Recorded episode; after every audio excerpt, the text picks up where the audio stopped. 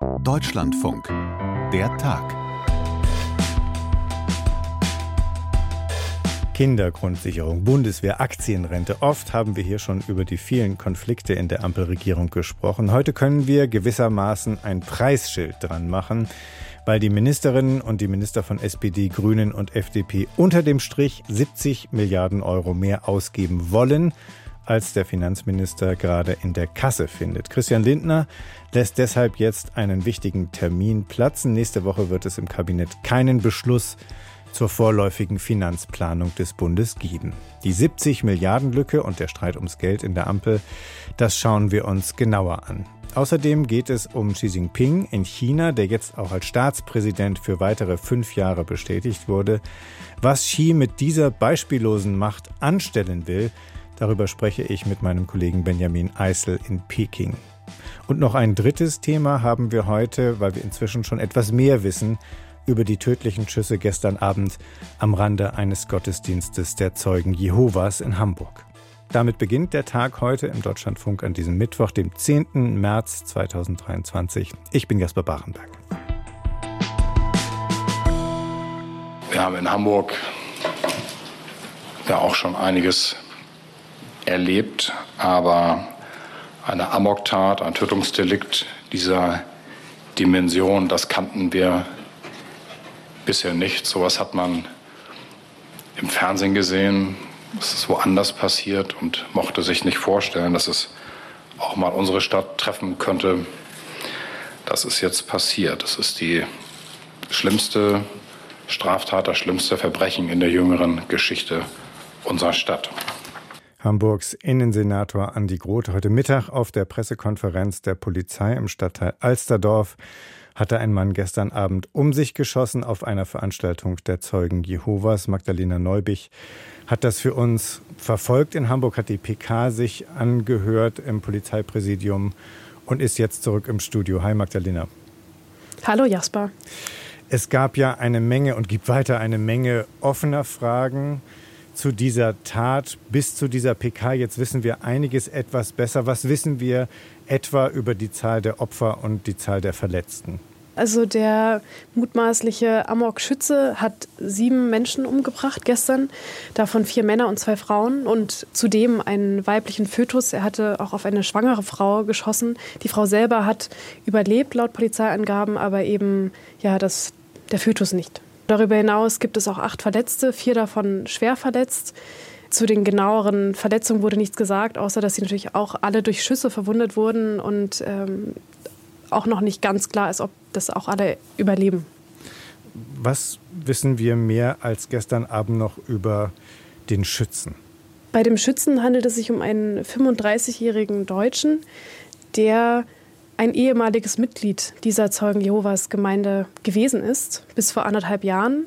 Und dann hat er offenbar freiwillig, aber nicht im Guten, so hat es der Insenator ausgedrückt, die Gemeinde verlassen. Das ist soweit über den Täter bekannt. Mhm. Es gab ja auch einige Informationen auf dieser Pressekonferenz über den genauen Ablauf dieser Tat. Hamburgs Innensenator spricht von einer Amoktat. Wie müssen wir uns das im Einzelnen vorstellen, was da gestern Abend passiert ist? Zum einen war der Täter wirklich schwer bewaffnet. Äh, er hat gestern an die 130 quasi Schuss verschossen und war aber auch darüber hinaus mit gefüllten Magazinen unterwegs, hatte auch in seiner eigenen Wohnung noch viel, viel mehr Munition und Magazine liegen.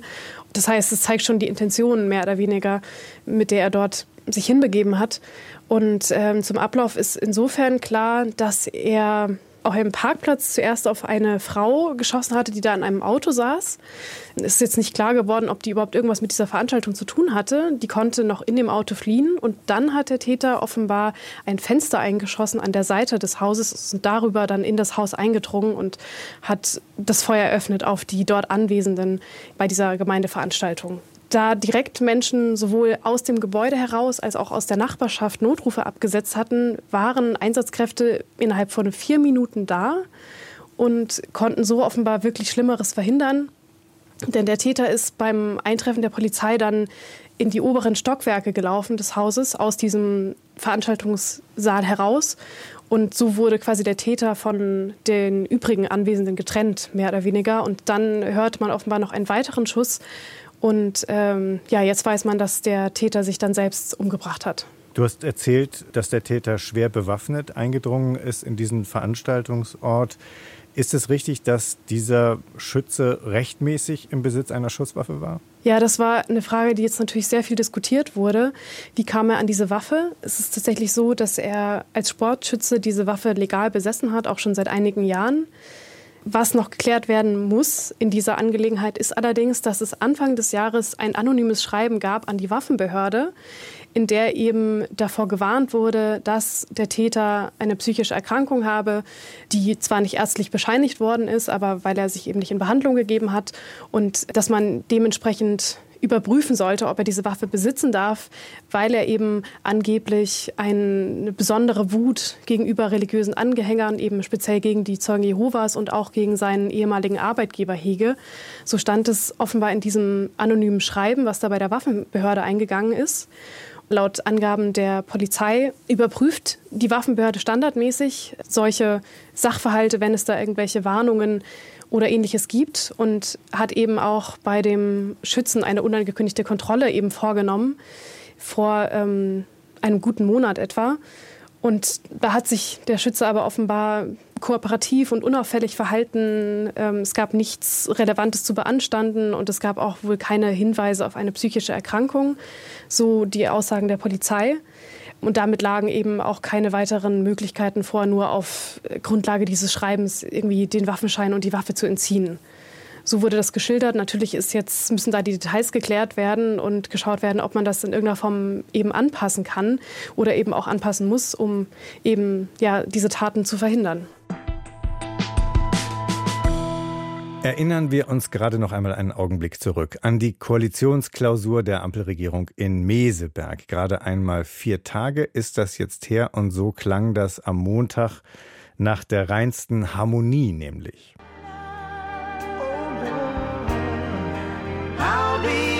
Das, was hier stattgefunden hat, ist ein sehr fühlbares Unterhaken. Hier ist immer natürlich auch die Gelegenheit, dass man das eine oder andere klärt oder eine Perspektive erweitert. Wir haben in der Tat, wie Christian das eben formuliert hat, Zeit gehabt, auch Sachen informell miteinander zu besprechen. Die Zugewandtheit in dieser Konzentration einer Kabinettsklausur hat, glaube ich, allen noch mal deutlich gemacht, was es für ein Privileg ist, Teil einer Bundesregierung zu sein. Also ich habe einen Schneeball geworfen, aber wie sich das für einen Bundeskanzler gehört, auf niemanden.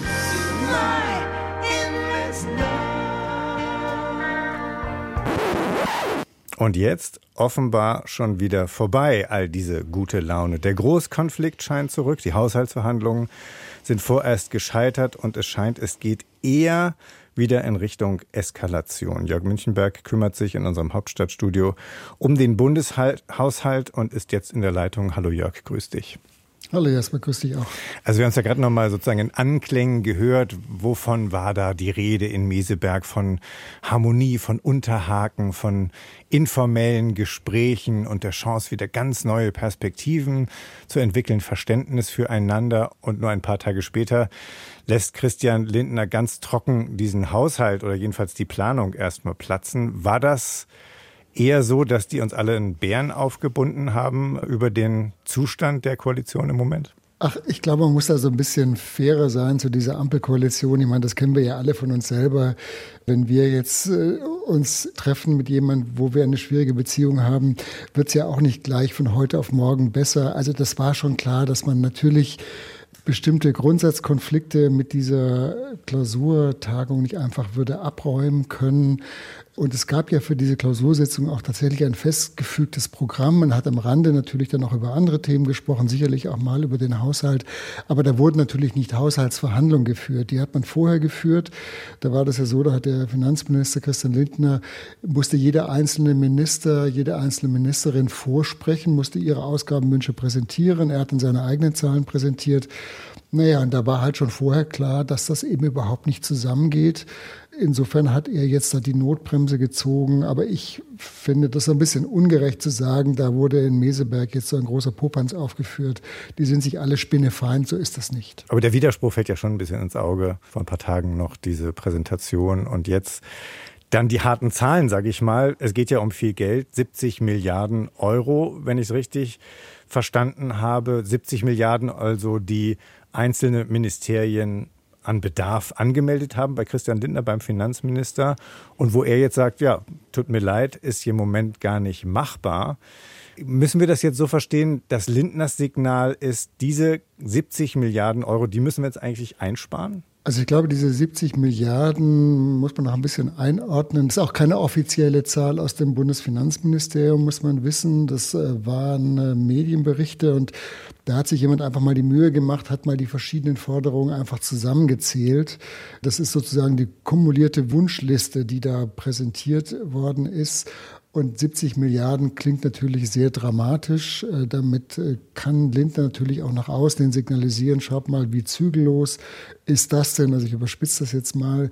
Also ich finde, diese 70 Milliarden, die sollte man jetzt nicht auf die Goldwaage legen. Das war sicherlich auch ein rhetorischer Kniff, um sozusagen auch diese Dramatik nochmal, diese ganzen Haushaltsberatungen äh, deutlich zu machen. Aber ich glaube, man muss einfach sehen, das Grundproblem jetzt, vor dem die Ampel steht, ist, dass sie so ein bisschen in der Realität äh, angekommen ist, ankommen musste. Man hatte davor Corona, dann natürlich die Energiekrise, da gab es Sondervermögen, Doppelwumms, da war, spielte Geld scheinbar keine Rolle, da konnte jeder natürlich auch sein eigenes Klientel bedienen.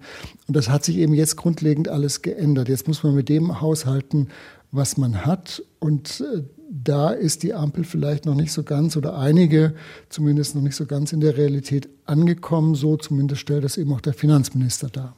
Genau, das Signal ist ja, ähm, Leute, es geht nicht alles. Wir müssen Prioritäten setzen und wir müssen vor allem die Grenzen einhalten und, und schauen, mit wie viel Geld wir überhaupt planen. Ist denn eines klar, es bleibt bei der harten Haltung der FDP unterstützt vom Bundeskanzler, dass an einem nicht zu rütteln ist, nämlich an der Schuldenbremse? Also ich glaube, das ist tatsächlich äh, klar, weil das wäre, glaube ich, für die Liberalen auch die Sollbruchstelle. Sie will regieren, sie wollen regieren, aber bei der Schuldenbremse, das gehört zur DNA der FDP, dass man sagt, man will solide Finanzen und will die auch durchsetzen. Also da wird Christian Lindner nicht runtergehen.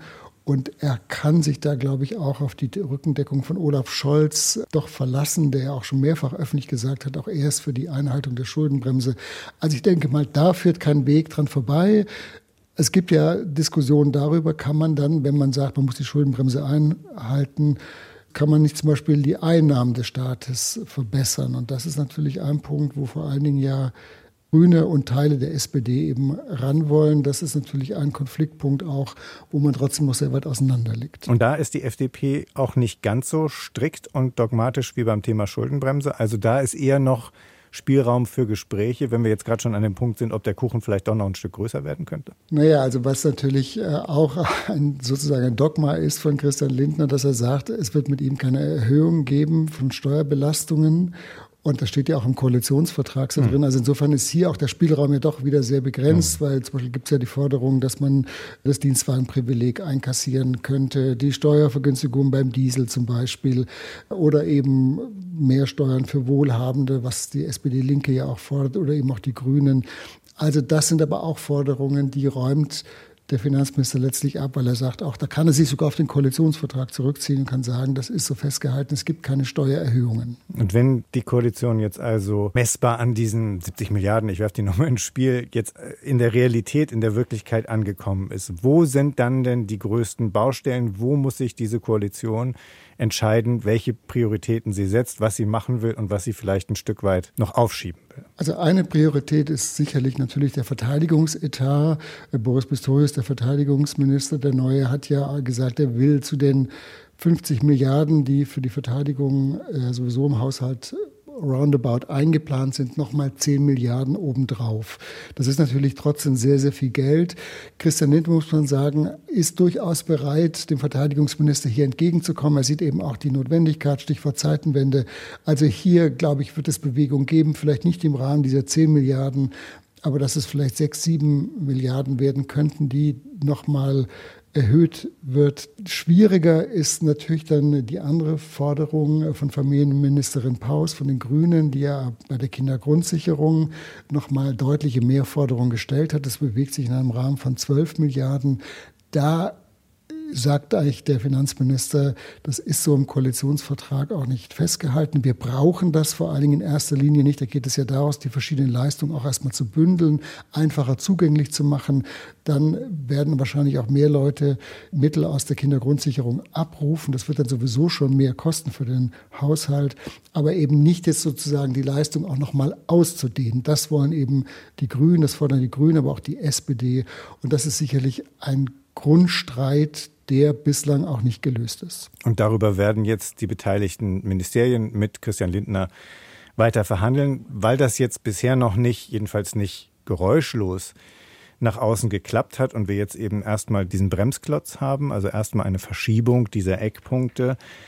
Wie schätzt du das ein? Wird es wieder oder einmal mehr am Ende politische Führung und sowas wie ein, wie ein Machtwort des Kanzlers geben müssen? Also wenn die Koalitionäre jetzt nicht in der Lage sind, tatsächlich hier sich zu einigen, also auf einen Kompromiss zu verständigen, dass eben beides möglich ist, dass bestimmte Prioritäten gesetzt werden, die auch mehr Geld kosten und gleichzeitig eben Einhaltung der Schuldenbremse, keine Steuererhöhungen. Also wenn es da nicht gelingt, sich tatsächlich jetzt zu anzunähern, dann glaube ich, geht es dann nicht anders, dass der Bundeskanzler dann schon auch entscheiden muss, wo die Prioritäten liegen in dieser Koalition. Und da kann ich mir schon vorstellen, dass er dann eher auf der Seite von Christian Lindner steht und sagt, ja, auch Verteidigung, das ist natürlich auch in seinem Interesse, dass dieser Posten gestärkt wird, aber dass vielleicht die Kindergrundsicherung, die ja sowieso erst ab 2025 kommen soll, die aber jetzt in der mittelfristigen Finanzplanung eben berücksichtigt werden muss, dass man das vielleicht ein Stück weit hinten anstellt. Man muss vielleicht auch noch sehen, noch ein Punkt, wenn du gestattest, Jasper. Immer. Ähm, Lindner verweist ja auch nicht zu Unrecht auf die Risiken im Haushalt. Also es ist vollkommen offen auch noch, wie sich der Ukraine-Krieg entwickeln wird welcher Bedarf da noch entstehen wird. Das ist also ein Risikoposten, der natürlich den Spielraum auch weiter einschränken könnte. Und wir haben einen steigende Zinsen. Das heißt, die Zinsbelastung vom Haushalt ist jetzt innerhalb von zwei Jahren von vier auf 40 Milliarden Euro gestiegen. Also eine immense Summe. Und auch da ist eben nicht ganz klar, wo das enden wird, ob die Zentralbanken eben weiter die Zinsen erhöhen. Das hat dann eben alles Folgen für den Bund. Also auch da ist eben ein Risiko vorhanden. Und deswegen ist auch Lindner so zurückhaltend und sagt, sagt, wir müssen uns vielleicht auch ein Stück weit einen Puffer aufheben, damit wir hier noch handlungsfähig sind. 中华人民共和国主席候选人习近平赞成两千九百五十二票，宣读完毕。 So hörte sich das an in der großen Halle des Volkes in Peking, als Xi Jinping beim Nationalen Volkskongress für eine dritte Amtszeit als Staatsoberhaupt bestätigt wurde. Alle 2952 Delegierte haben dort mit Ja gestimmt, keine Enthaltung, keine Gegenstimme und schon gar kein anderer Kandidat. Wie mächtig ist Xi jetzt an der Spitze Chinas? Das habe ich unseren China-Korrespondenten Benjamin Eisel gefragt. Xi Jinping ist unglaublich mächtig. Er ist so mächtig wie niemand seit Langzeitdiktator Mao Zedong, dem Gründer der Volksrepublik. Ähm, der war zuletzt mehrere Amtszeiten hintereinander Staatschef und Parteichef. Und ähm, zwischendurch hatte man mal Bremsen eingebaut, dass das nicht wieder passiert. Denn mit Mao Zedong ist ziemlich viel passiert, was die Volksrepublik nach unten gezogen hat. Es gab Hungersnöte, es gab Wirtschaftskrisen, ähm, es gab die Kulturrevolution. Es gab einfach sehr viele Probleme unter diesem Diktator und deswegen hat man Mechanismen eingebaut, dass eine Person nicht so viel Macht bekommen kann. Man hat zum Beispiel ein Alterslimit eingeführt für Ämter. Das hat Xi Jinping mit 69 Jahren jetzt überschritten, also hat sich darüber hinweggesetzt. Das wurde davor immer relativ strikt eingehalten. Es wurde auch eingeführt, dass man quasi nur zwei Amtszeiten an der Spitze von Staat und Partei sein kann, nämlich zehn Jahre. Und das wurde auch eingehalten, bis Xi Jinping kam. Er hat dafür extra die Verfassung ändern lassen, 2018 schon das ihm dann eine dritte Amtszeit ermöglicht hat. Und äh, das ist jetzt eigentlich heute vollendet worden. Wir hatten ja im vergangenen Jahr den Parteitag. Da hat er sich schon für eine dritte Amtszeit als Parteichef, das ist übrigens das wichtigere Amt in China, mhm. äh, bestätigen lassen.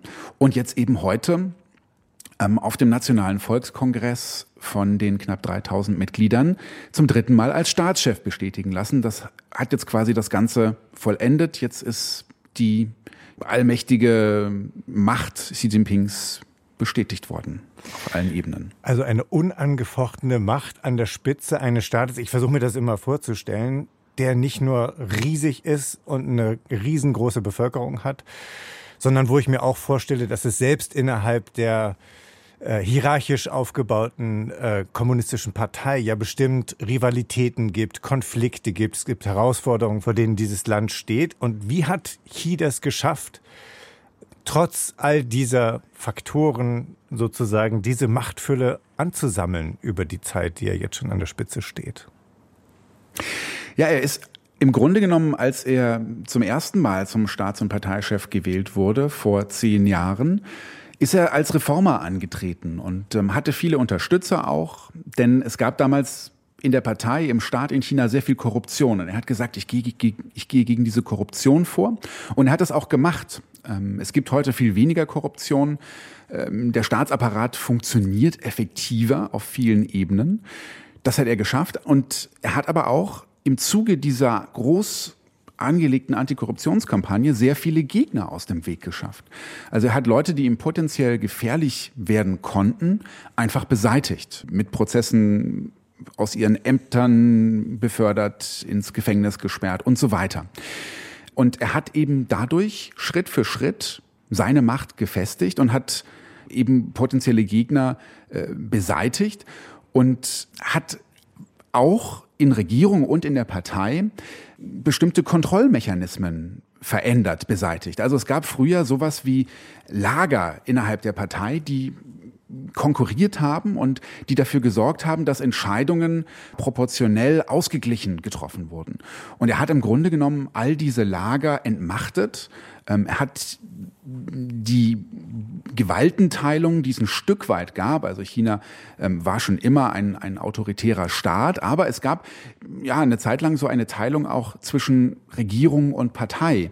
Das hat er auch beseitigt. Also er hat quasi alles auf sich zugeschnitten, alles auf die Partei zugeschnitten, hat die Partei mächtiger gemacht, hat seinen Job mächtiger gemacht und hat diese Kontrollmechanismen alle abgeschafft.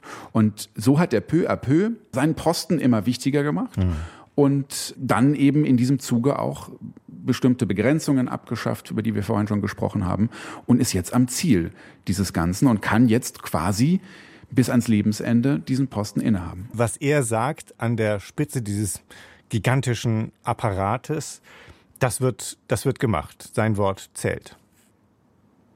Sein Wort zählt. Man kann natürlich ganz schlecht reinschauen in hm. diesen Apparat. Vor einigen Jahrzehnten, also vor der Zeit Xi Jinpings, haben Politiker aus Partei oder auch aus der Regierung auch noch Interviews gegeben. Also man kam noch an die ran, man konnte mit denen sprechen. Das gibt's heute nicht mehr. Also hm. dieser früher schon schwer zu durchblickende Apparat ist noch undurchsichtiger geworden. Das ist noch mehr eine Blackbox geworden. Aber was Beobachter sagen ist, dass ja, er so unangefochten an der Spitze ist, dass er dadurch, dass er Konkurrenten aus dem Weg geschafft hat, dass er schalten und walten kann, wie er will und dass Menschen eben auch Angst haben, ihren Job zu verlieren zum Beispiel, dass sie quasi Kritik gar nicht mehr in ihn herantragen. Also dass, dass quasi nur noch er zu hören bekommt, was er hören möchte. Da gibt's die Theorie, wir hatten ja bis vergangenes Jahr Dezember die strikte Null-Covid-Politik, dass eigentlich schon vielen Leuten klar war, also Epidemiologen in China, auch vielen Politikern, die wussten, das funktioniert nicht mehr. Wir können das nicht mehr durchziehen. Der Staat kann das nicht mehr stemmen. Ähm, die Kosten für die Massentests, für die Lockdowns, das Virus ist inzwischen so hoch ansteckend, wir können es nicht mehr schaffen. Aber ähm, es hat sich niemand getraut, ihm das zu sagen. Es ist nicht bis zu ihm durchgedrungen und deswegen haben alle versucht, dieses System weiter durchzuziehen, bis es kollabiert ist. Hm. Was will denn Xi mit dieser gigantischen Machtfülle anfangen? in China zum Beispiel? Äh, ist da im Moment die wirtschaftliche Erholung nach all den Problemen durch die Pandemie die größte Aufgabe für Xi? Die größte Aufgabe ist, die kommunistische Partei wieder ruhmreich zu machen und China zu einer Weltmacht zu machen. Ähm, hm. Und ähm, idealerweise den Vereinigten Staaten ähm, den Rang abzulaufen. Ich glaube, das ist das große Ziel von Xi Jinping mit vielen verschiedenen Facetten, ähm, darunter mit Sicherheit ja, die Wirtschaft, also äh, größte Volkswirtschaft der Welt zu werden. Man hat immer damit gerechnet, dass China irgendwann die USA überholen werden. Die sind ja noch Nummer eins. Inzwischen sind sich da äh, die Ökonomen nicht mehr so sicher, ob das China überhaupt gelingen wird, ähm, wirtschaftlich aufzuholen. Äh, das ist das eine. Dann, wir haben die Taiwan-Frage. Das ist auch ein großes Ziel Xi Jinpings, ähm, die Vereinigung mit Taiwan oder wie die Staats- und Parteiführung es nennt, die Wiedervereinigung. Das stimmt insofern nicht ganz, als dass äh, die kommunistische Partei Taiwan nie kontrolliert hat. Also Taiwan war nie Teil der Volksrepublik. Aber das spielt keine Rolle. Es wird trotzdem als ein sehr wichtiges äh, Ziel ausgegeben. Das sind so Ziele, die Xi Jinping hat, die Ziele, die in der DNA der kommunistischen Partei festgeschrieben sind. Mhm. Jetzt ist aber natürlich erstmal ein großes Ziel, die Wirtschaft wieder zum Laufen zu bringen, denn die Wirtschaft steckt in der Krise nach drei Jahren null Covid und dann eben diese explosionsartige ähm, Verbreitung des äh, Covid-Virus äh, Ende des Jahres. Ähm, hier haben sich ja hunderte Millionen Menschen angesteckt innerhalb kürzester Zeit. Vermutlich sind mehr als eine Million Menschen gestorben. Die Kommunistische Partei spricht darüber nicht. Das haben nur Forscher im Ausland berechnet.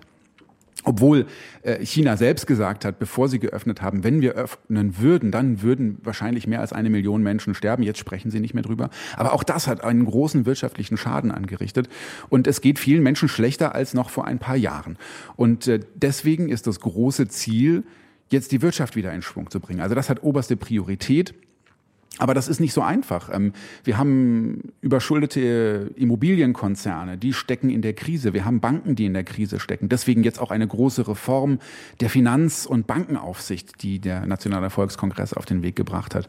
Ähm, wir haben eine hohe Jugendarbeitslosigkeit. Dann kommen dieses Jahr eine Rekordzahl an Absolventen auf den Arbeitsmarkt noch dazu. Also es gibt sehr, sehr viele Baustellen, sehr, sehr viele Probleme.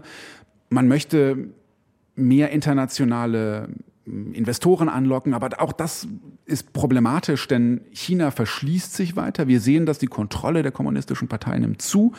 Ähm, es haben ausländische Unternehmen ohnehin sehr schwierig auf dem chinesischen Markt, ähm, weil Staatskonzerne in China bevorzugt werden, weil es keine Rechtssicherheit gibt. Ähm, es ist unglaublich schwer, äh, hier für ausländische Konzerne, die noch nicht hier sind, hier äh, quasi Fuß zu fassen auf dem chinesischen Markt. Das ist so, ein, so eine Art Spagat, die man da jetzt versucht zu gehen. Wie lockt man Investoren an und bleibt trotzdem ja in charge unter äh, hat weiter das Land unter Kontrolle. Also, du siehst, es gibt sehr sehr viele Baustellen, die hier bestehen. Die Frage ist, ja, ist das zu machen? Kommt man da raus aus dieser Krise?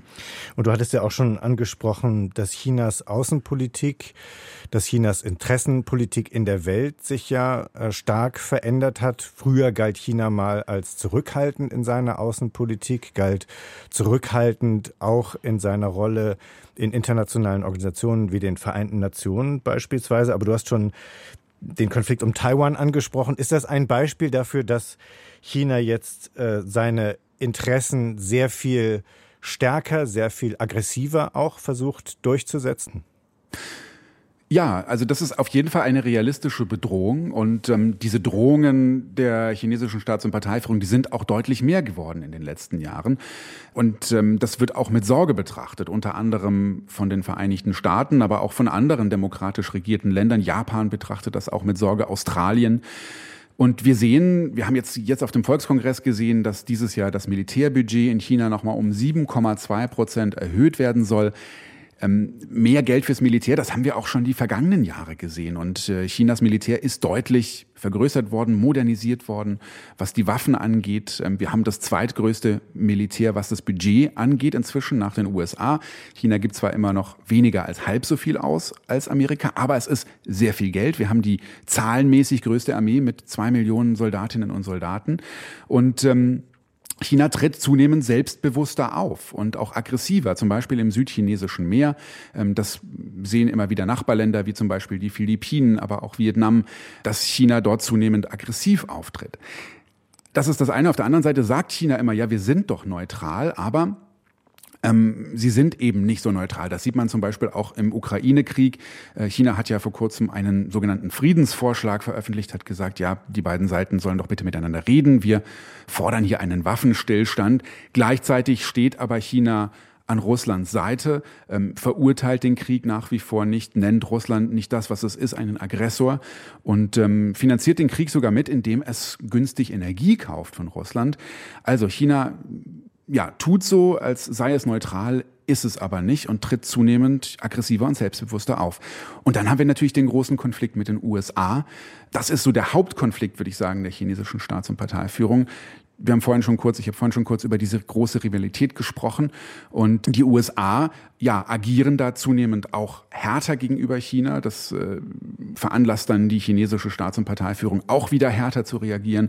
Und wir haben ja erst jetzt auch vor ein paar Tagen die Aussagen gehabt von Xi Jinping und auch des neuen Außenministers, der äh, sich auch hingestellt hat und diesen Konflikt mit den USA nochmal beschrieben hat und die USA quasi für diesen Konflikt zwischen China und den USA verantwortlich gemacht hat. Mhm. Aus China kam ja zuletzt von Xi selber auch die Ansage, dass die, dass Washington im Grunde genommen eine umfassende Eindämmung Chinas, eine umfassende Einkreisung und Unterdrückung Chinas quasi auf dem politischen Zettel hat. Das belegt einmal mehr, da schauen wir, wenn wir in die Zukunft schauen, auf einen großen Konflikt zwischen den USA und China, der sich immer deutlicher abzeichnet, oder? Ja, ganz genau. Und ähm, die Sorge ist natürlich, dass, ähm, dass zum Beispiel ein Konflikt wie äh, der Konflikt mit Taiwan ähm, eskalieren könnte. Also die USA betrachten sich ja als eine Art Schutzmacht Taiwans, versorgen die demokratisch regierte Insel mit Waffen auch fahren hier durch die Taiwanstraße, das ist die Meerenge, die, die Meeresenge, die Taiwan und Festlandchina ähm, trennt, fahren hier immer wieder mit Kriegsschiffen durch, fliegen auch mit Aufklärungsfliegen, Flugzeugen rund um Taiwan. Und dadurch fühlt sich China provoziert. Und da ist eben die Sorge, dass dort mal ein Flugzeug aus Versehen ein anderes abdrängen könnte, dass dort mal eins abgeschossen wird, dass irgendwie es einen Vorfall gibt und dass das Ganze eskaliert und dass es dann eben ja einen Krieg gibt zwischen China und den USA. Ähm, ich sehe nicht, dass das Ganze jetzt, dass die beiden jetzt direkt auf einen Krieg zumarschieren, die beiden Supermächte, aber hier im südchinesischen Meer beziehungsweise rund um Taiwan, wo ja auch die USA sehr aktiv sind, da besteht auf jeden Fall die Gefahr, ja, dass dann ein Funken für eine Explosion sorgen könnte und das fast quasi zum Überlaufen bringen könnte. Das ist die große Sorge. Du hast es eben schon erwähnt, China oder Xi Jinping macht zunehmend die USA für diesen großen Konflikt verantwortlich und wirft den USA vor, wirft der US-Regierung vor, Chinas Aufstieg verhindern zu wollen. Das ist ein Narrativ, das ist nicht neu, aber man hört das in letzter Zeit verstärkt. Und ähm, ich habe jetzt mit, mit Analysten gesprochen, die letzten Tage auch, die haben mir gesagt, das könnte so ein neuer Ansatz sein der chinesischen Staats- und Parteiführung, jetzt verstärkt auf Nationalismus zu setzen, weil es eben im Land nicht mehr so gut läuft. Wir hatten ja jahrelang den de facto Gesellschaftsvertrag ungeschrieben, aber es hat funktioniert. Die Regierung kümmert sich um die Wirtschaft. Jahr für Jahr geht es den Menschen besser und ja, ihr, die 1,4 Milliarden Menschen, lasst uns schalten und walten, wie wir wollen. Bleibt also unpolitisch. Jetzt, wo es den Menschen nicht mehr automatisch besser geht und die Menschen vielleicht unzufriedener sind, braucht man möglicherweise einen neuen Gesellschaftsvertrag. Und da sagen jetzt manche Analysten, wird jetzt auf diese Nationalismuskarte gesetzt, also die Bedrohung von außen, wir müssen uns dagegen wehren. Das war der Tag hier im Deutschlandfunk für diesen Freitag, den 10. März 2023. Heute mit freundlicher Unterstützung von Philipp May. Danke dafür. Ich bin Jasper Barenberg und tschüss.